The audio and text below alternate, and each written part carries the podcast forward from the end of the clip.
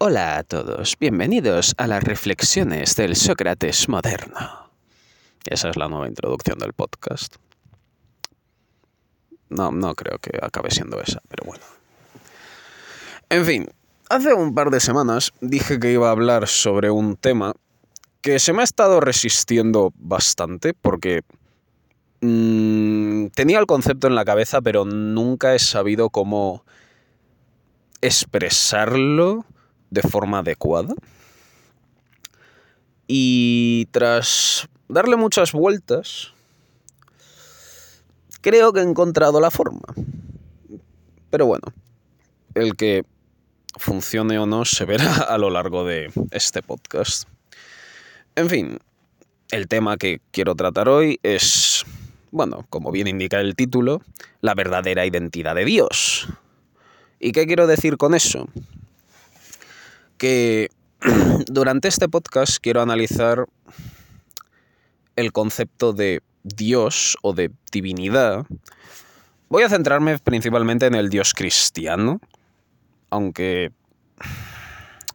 mencionaré brevemente las, religiones multiteís, multiteístas, creo que se dice así. En fin, las religiones con muchos dioses, o la mitología que tiene muchos dioses, pero principalmente me voy a centrar en la cristiana y en el concepto de Dios que intenta transmitir la cristiandad.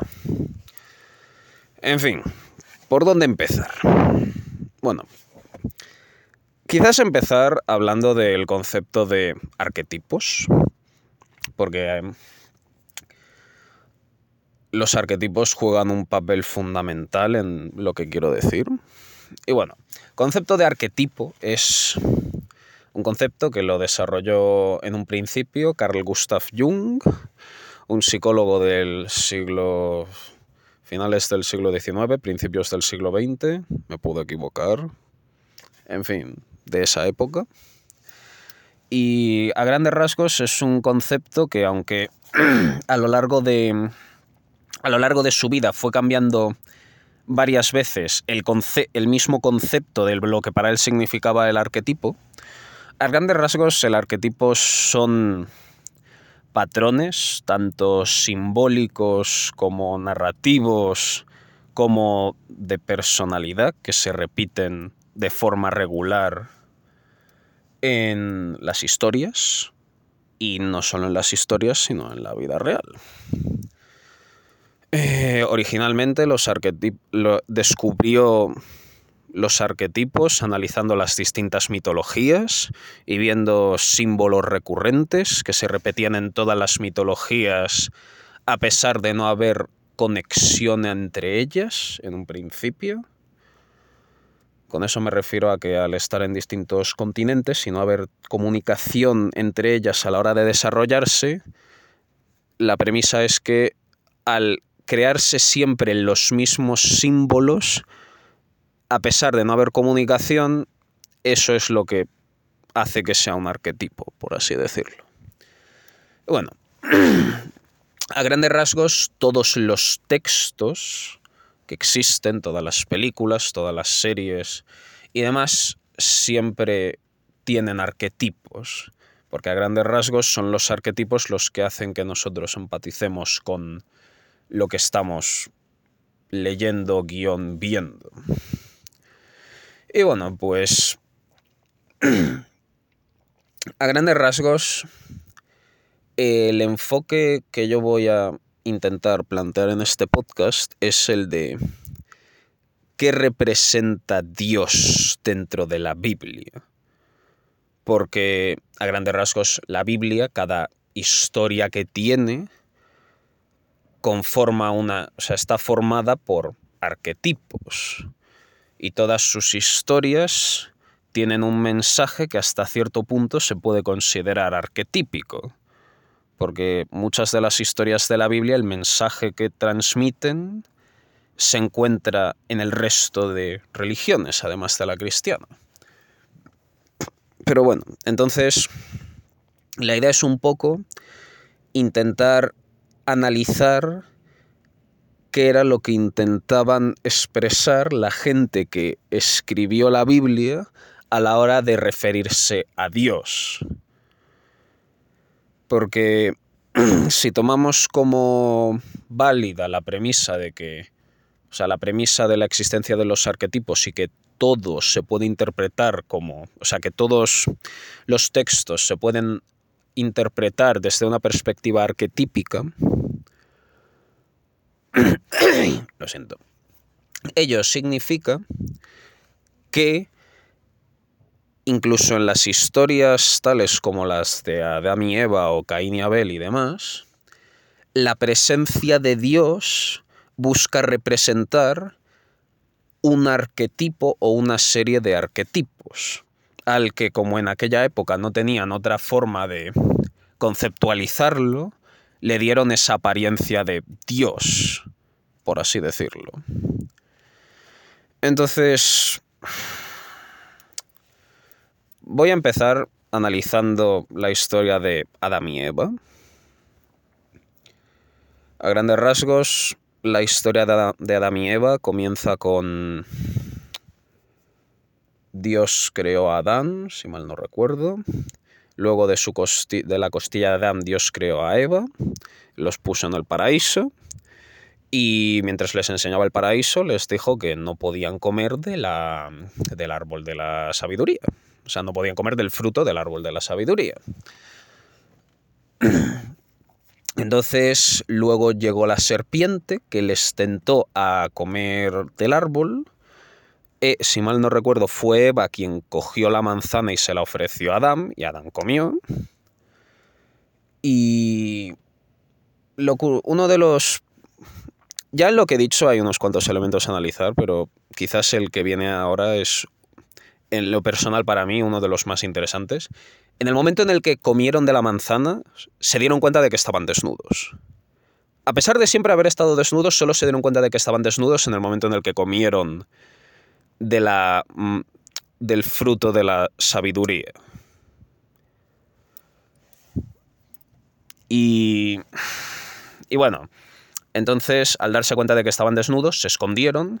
La próxima vez que apareció Dios en el paraíso, eh, no los encontraba. Y cuando le preguntó a Adán que dónde estaba, le dijo, Adán le contestó que no quería verle porque estaba desnudo.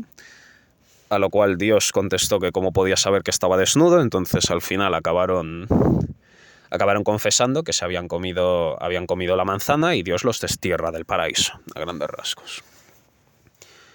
En fin. Análisis arquetípico, dentro de, bueno, arquetípico entre comillas. Eh, ¿Por dónde empezar? Bueno, sí, primero de todo, el concepto del paraíso. El paraíso, dentro de lo que cabe, es un sitio que es una zona segura. O sea, una zona en la que no pueden sufrir daños, por así decirlo. Esa es, la idea que nosotros tenemos del paraíso, ¿no? Y entonces, primero de todo, Dios crea a Adán, luego crea a Eva y les enseña el, el paraíso. Pero al enseñarles el paraíso les dice que no pueden comer del fruto.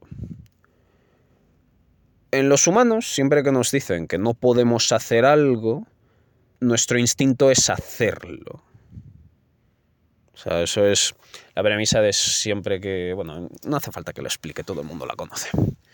Entonces, el hecho de que Dios dijera eso, se puede argumentar hasta cierto punto que estaba asegurando que ellos fueran a comer la manzana de una manera u otra. Pero va un poco... O sea, no es... Claro, luego apareció la serpiente la simbología de la serpiente es bastante interesante porque la serpiente siempre ha sido, eh, ha sido depredador de nuestros ancestros, por lo cual eh, se asocia con algo negativo y dañino. Pero claro, es algo que... Sí, sé que en otras mitologías la serpiente no siempre es dañina, pero desde una perspectiva biológica los monos son presas de las serpientes, como venimos del mono, pues causa-consecuencia. En fin, la idea básica es que, aun estando en el paraíso, la serpiente fue capaz de entrar en la zona segura. O sea, un elemento peligroso fue capaz de entrar en la zona segura. Y eso es lo que les tienta comer del fruto de la sabiduría. A lo cual ellos acaban comiendo del fruto de la sabiduría y en el momento en el que comen del fruto se dan cuenta de que están desnudos. ¿Cuál es el significado de estar desnudos? Estar desnudos normalmente se interpreta como estar en un estado vulnerable. De ahí que lo primero que hagan sea darse cuenta de que están desnudos y esconderse, porque se dan cuenta de que son vulnerables. Hasta cierto punto también se podría argumentar que el encuentro con la serpiente, con su depredador, es lo que les hace ser conscientes de esa vulnerabilidad en la que se encuentran. Pero aquí puede que ya esté entrando un poco en... Bueno, hasta cierto punto no, porque si la manzana, o sea, el fruto de la sabiduría, en este caso es una manzana, pero entendemos sabiduría como conocimientos que asimilamos, es el encuentro con, la, con el depredador lo que les da el conocimiento de que están en una situación vulnerable y que el paraíso no es tan paraíso como creían porque si no, no podría, o sea, porque si fuera un paraíso no habría peligro. Pero sin embargo, aun estando en el paraíso, se han encontrado con el peligro de la serpiente. Y claro, la siguiente vez que ven a Dios, Dios, o sea, confiesan que han comido del fruto y que son conscientes de que es de que son conscientes de que están desnudos, o sea, que están son vulnerables donde están, y entonces Dios los expulsa del paraíso. Claro, ellos al saber que la zona en la que están no es segura, eso automáticamente deja de ser un paraíso. Porque ya no... O sea, si, si en la zona en la que estás no es segura, ya no puede ser un paraíso. Porque paraíso implica seguridad.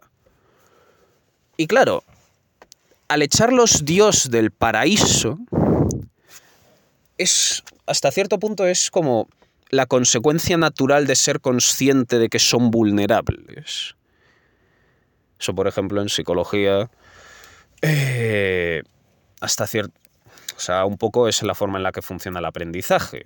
Somos conscientes de que no entendemos algo, prueba, o sea, mediante prueba y error se aprende y entonces como que adquirimos habilidad en eso. Entonces, digamos, se podría argumentar que el encuentro con la serpiente es ese primer darse cuenta de que no saben algo. Entonces, claro, para aprender ese algo tienen que salir de esa zona de confort, que sería el paraíso. Pero ahí ya, estaríamos empezando a entrar en el, algo similar al camino del héroe, el viaje del héroe. Es un libro de Joseph Campbell en el que es un libro escrito por Joseph Campbell que a grandes rasgos explica... Habla, habla de los arquetipos y un poco de el concepto del camino del héroe, pero bueno, eso... No voy a hablar de eso ahora. Pero bueno, la premisa básica es que las dos acciones que hace Dios, o sea, perdón, si esta historia se interpreta como el encuentro con un peligro y la consecuencia de dar de ser consciente de ese peligro, ¿qué es lo que hace Dios en la historia? Dios hace dos cosas. Uno, decirles que no pueden comer de la manzana. Y dos, expulsarles del paraíso. Pero claro, si... Pero claro, con esta interpretación de que la serpiente fue capaz de entrar en el paraíso, hasta cierto punto lo que demuestra es que el paraíso nunca existió, porque nunca fue una zona segura en un principio. Entonces, claro, el que Dios sea los que eche a Adán y Eva del paraíso, si se, o sea, la interpretación que yo le doy es un poco que Dios hace lo que haría nuestra mente, por así decirlo, al mostrarnos que tenemos que salir de donde estamos para sobrevivir, por así decirlo, o evolucionar, o desarrollar nuevas habilidades que nos permitan enfrentarnos a la serpiente si nos la volvemos a encontrar. Entonces, esa sería mi interpretación de qué representa Dios en esa historia. La siguiente historia sería la historia de Caín y Abel. La historia de Caín y Abel, muy en resumidas cuentas, Caín es granjero, o sí, eh, alguien que cultiva la tierra, y Abel es pastor.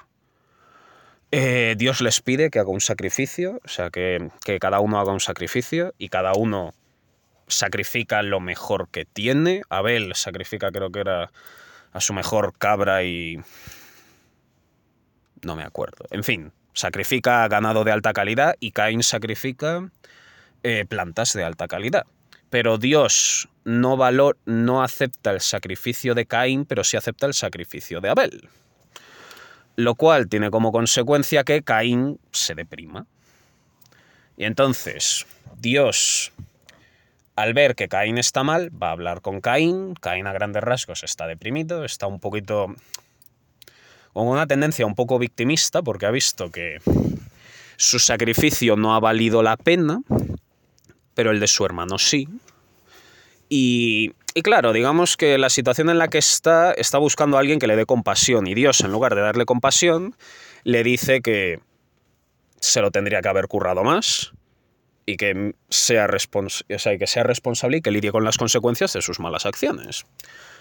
Y también no me acuerdo muy bien de esta parte del texto, pero a grandes rasgos le dice que no juegue con, o sea, que no ceda a la tentación de, de ir por el mal camino o algo así.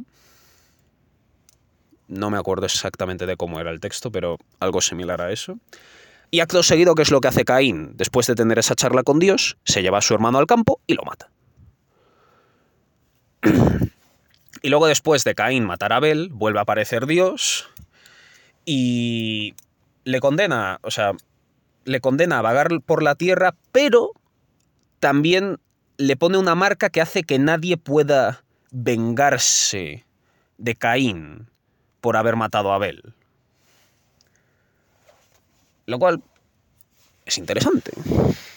Entonces, interpretaciones metafóricas arquetípicas que podemos encontrar aquí, que conste que metáfora y arquetipo no es lo mismo. Pero en este caso se acercan bastante la una a la otra. Interpretaciones arquetípicas que tenemos aquí. Eh, Caín y Abel, los dos hacen un sacrificio. El concepto del sacrificio se puede entender como un intercambio, o sea, como un, un, trato con el futuro, un pacto con el futuro. Al menos es la forma en la que yo lo he llegado a entender. Dentro de lo que cabe. En fin, que eh, pongo, pongo un ejemplo muy sencillo. ¿Por qué en lugar de estar de fiesta todo el día la gente va al colegio, va al instituto, va a la universidad. O sea, ¿por qué en vez de buscar el placer momentáneo hacen un esfuerzo para conseguir un futuro mejor? Pues precisamente porque quieren conseguir un futuro mejor que si se pasaran todo el día de fiesta. A grandes rasgos eso es un sacrificio para conseguir un futuro mejor, ¿no? Entonces, dentro de lo que cabe, el concepto de los sacrificios en la antigüedad un poco intentaba acercarse a ese concepto de sacrificar algo bueno en el presente a cambio de un futuro mejor. Y vale, una vez tenemos ese concepto del sacrificio, Caín y Abel, los dos hacen un sacrificio, pero Dios favorece a Abel, y solo favorece a Abel y no a Caín. Por lo tanto, Caín ve que a pesar de haber hecho un sacrificio, aún así ha fracasado. Mm. Esto hasta cierto punto se puede correlacionar con el podcast, con el último podcast en el que hablé sobre la gente que... Bueno, en el que hablé de los dos tipos de gente y por qué eran necesario tanto emprendedores como conformistas, por así decirlo. y que aún así había gente que era necesario que gente fracasase y otros que no, y otros que no fracasaran para que se mantuviera el equilibrio, por así decirlo. Y bueno, en fin, que eh, la idea es que una de las posibles interpretaciones de la figura de Caín y la figura de Abel pueden ser estos dos personas, o sea, estos dos tipos de personas, por así decirlo. Y bueno, en fin. Eh, pero claro. Mmm, hay una...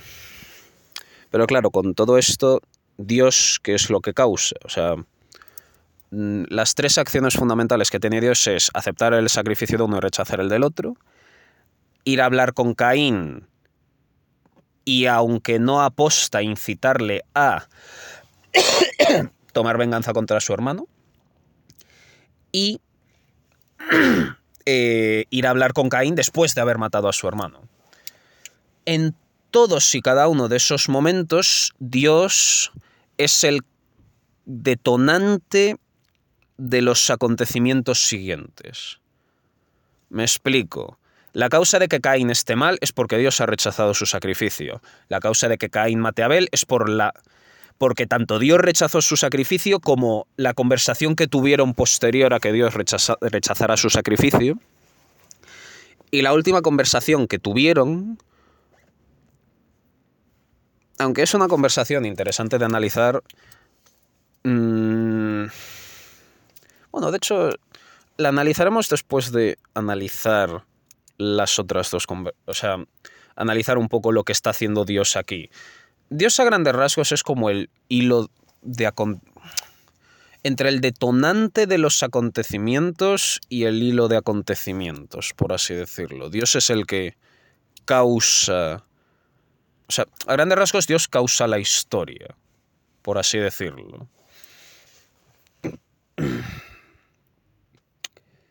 Y claro, yo la forma en la que lo entiendo es que si Dios no estuviera, es las reacciones que Dios genera serían las, relaciones, las reacciones típicas de un ser humano en esas circunstancias. O sea, Dios de una manera u otra, como que hasta cierto punto, al menos en las historias del Génesis, que es cuando más presente está, siempre representa de una manera u otra las reacciones humanas.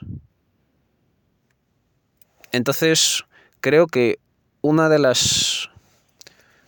Una de las uno de los conceptos que intentaban poner en Dios, por así decirlo, era esos elementos de la naturaleza humana. O sea, uno de los uno de los conceptos que intentaban explicar era o sea, no, no explicar, pero ¿cómo explicarlo? Uno de los uno de los significados que, dio, que, la, que la imagen de Dios tiene en la Biblia es esos elementos de la naturaleza humana, pero no son los únicos. Porque más adelante, porque Dios lo único que hace no es, o sea, Dios no hace, no solo interactúa en las relaciones entre dos personas, sino que también interactúa en, por ejemplo, luego en la, la historia del de la gran inundación, es Dios el que causa la gran inundación para purgar al mundo, porque todo el mundo se ha corrompido salvo Noé. Eso también es interesante porque hasta cierto punto se puede argumentar que cuando una sociedad se corrompe, se muere de forma inevitable.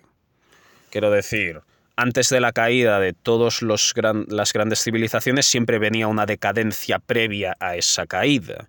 Los griegos, los romanos, probablemente los egipcios.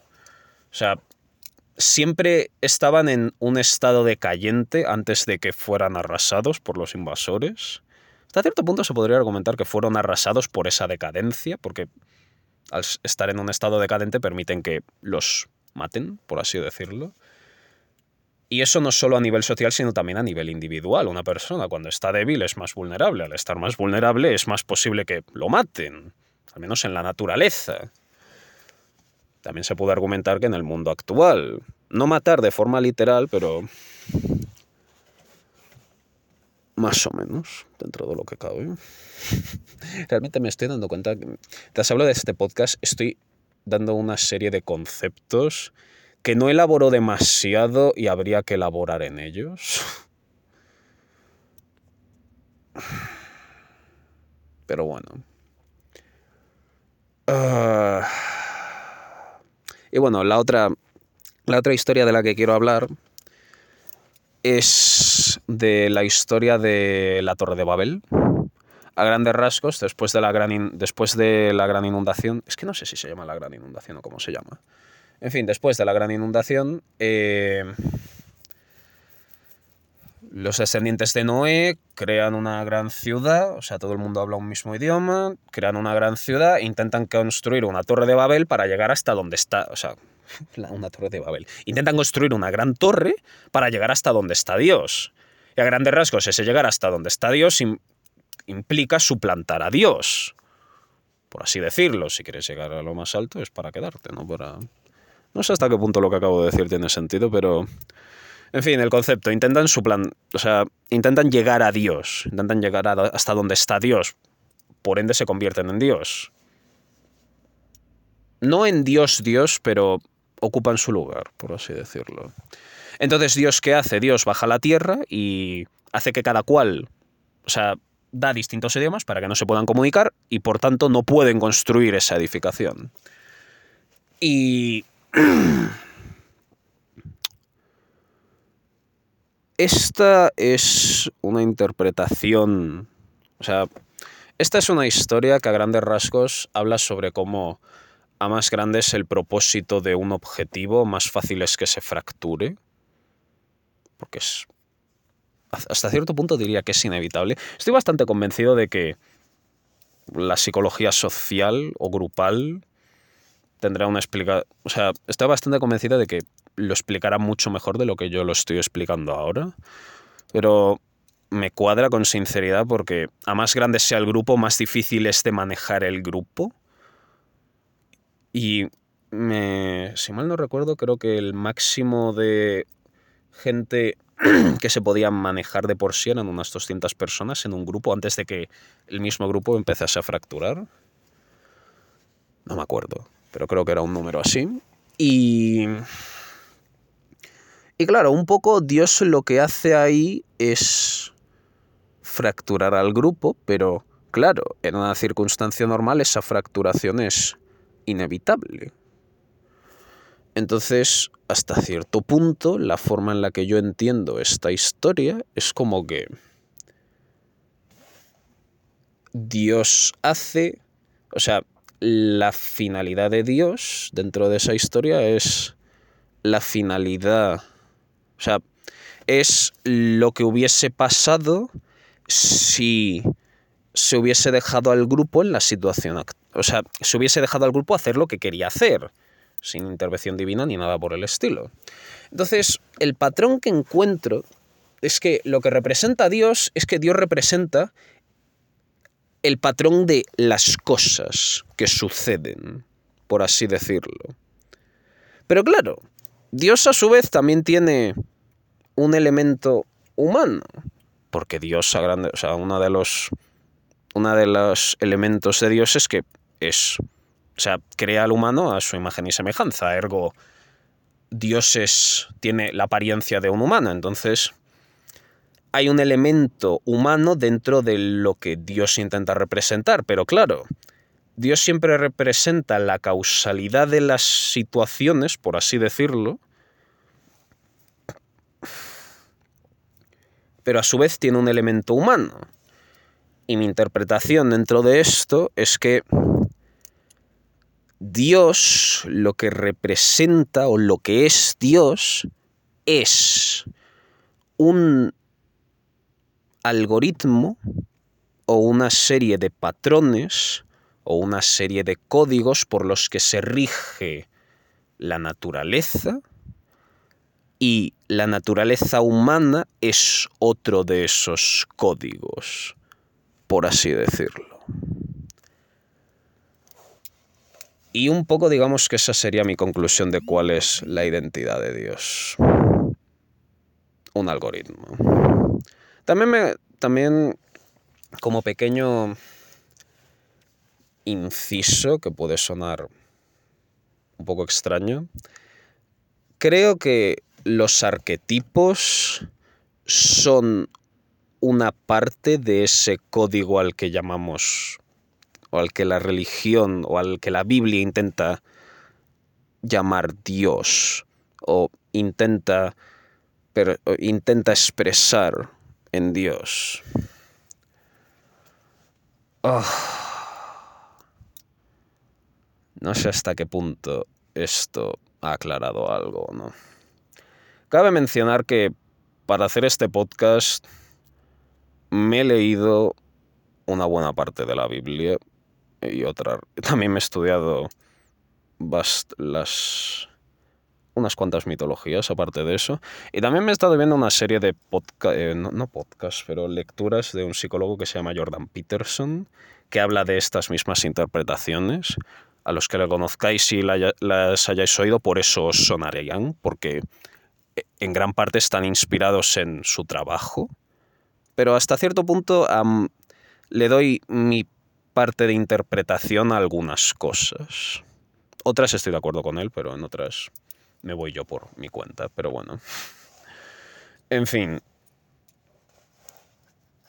Esa es mi idea de lo que es la identidad de Dios, o lo que la Biblia intenta transmitir con Dios. No sé si estaréis de acuerdo o no, pero desde luego estoy interesado en escuchar las opiniones de la gente con, de este podcast porque creo que tiene potencial para dar, o sea, tiene potencial para crear una discusión bastante interesante. Y a todos mis alumnos de inglés a los que os he dado la brasa con esto a veces, esta es mi respuesta. En fin, hasta luego.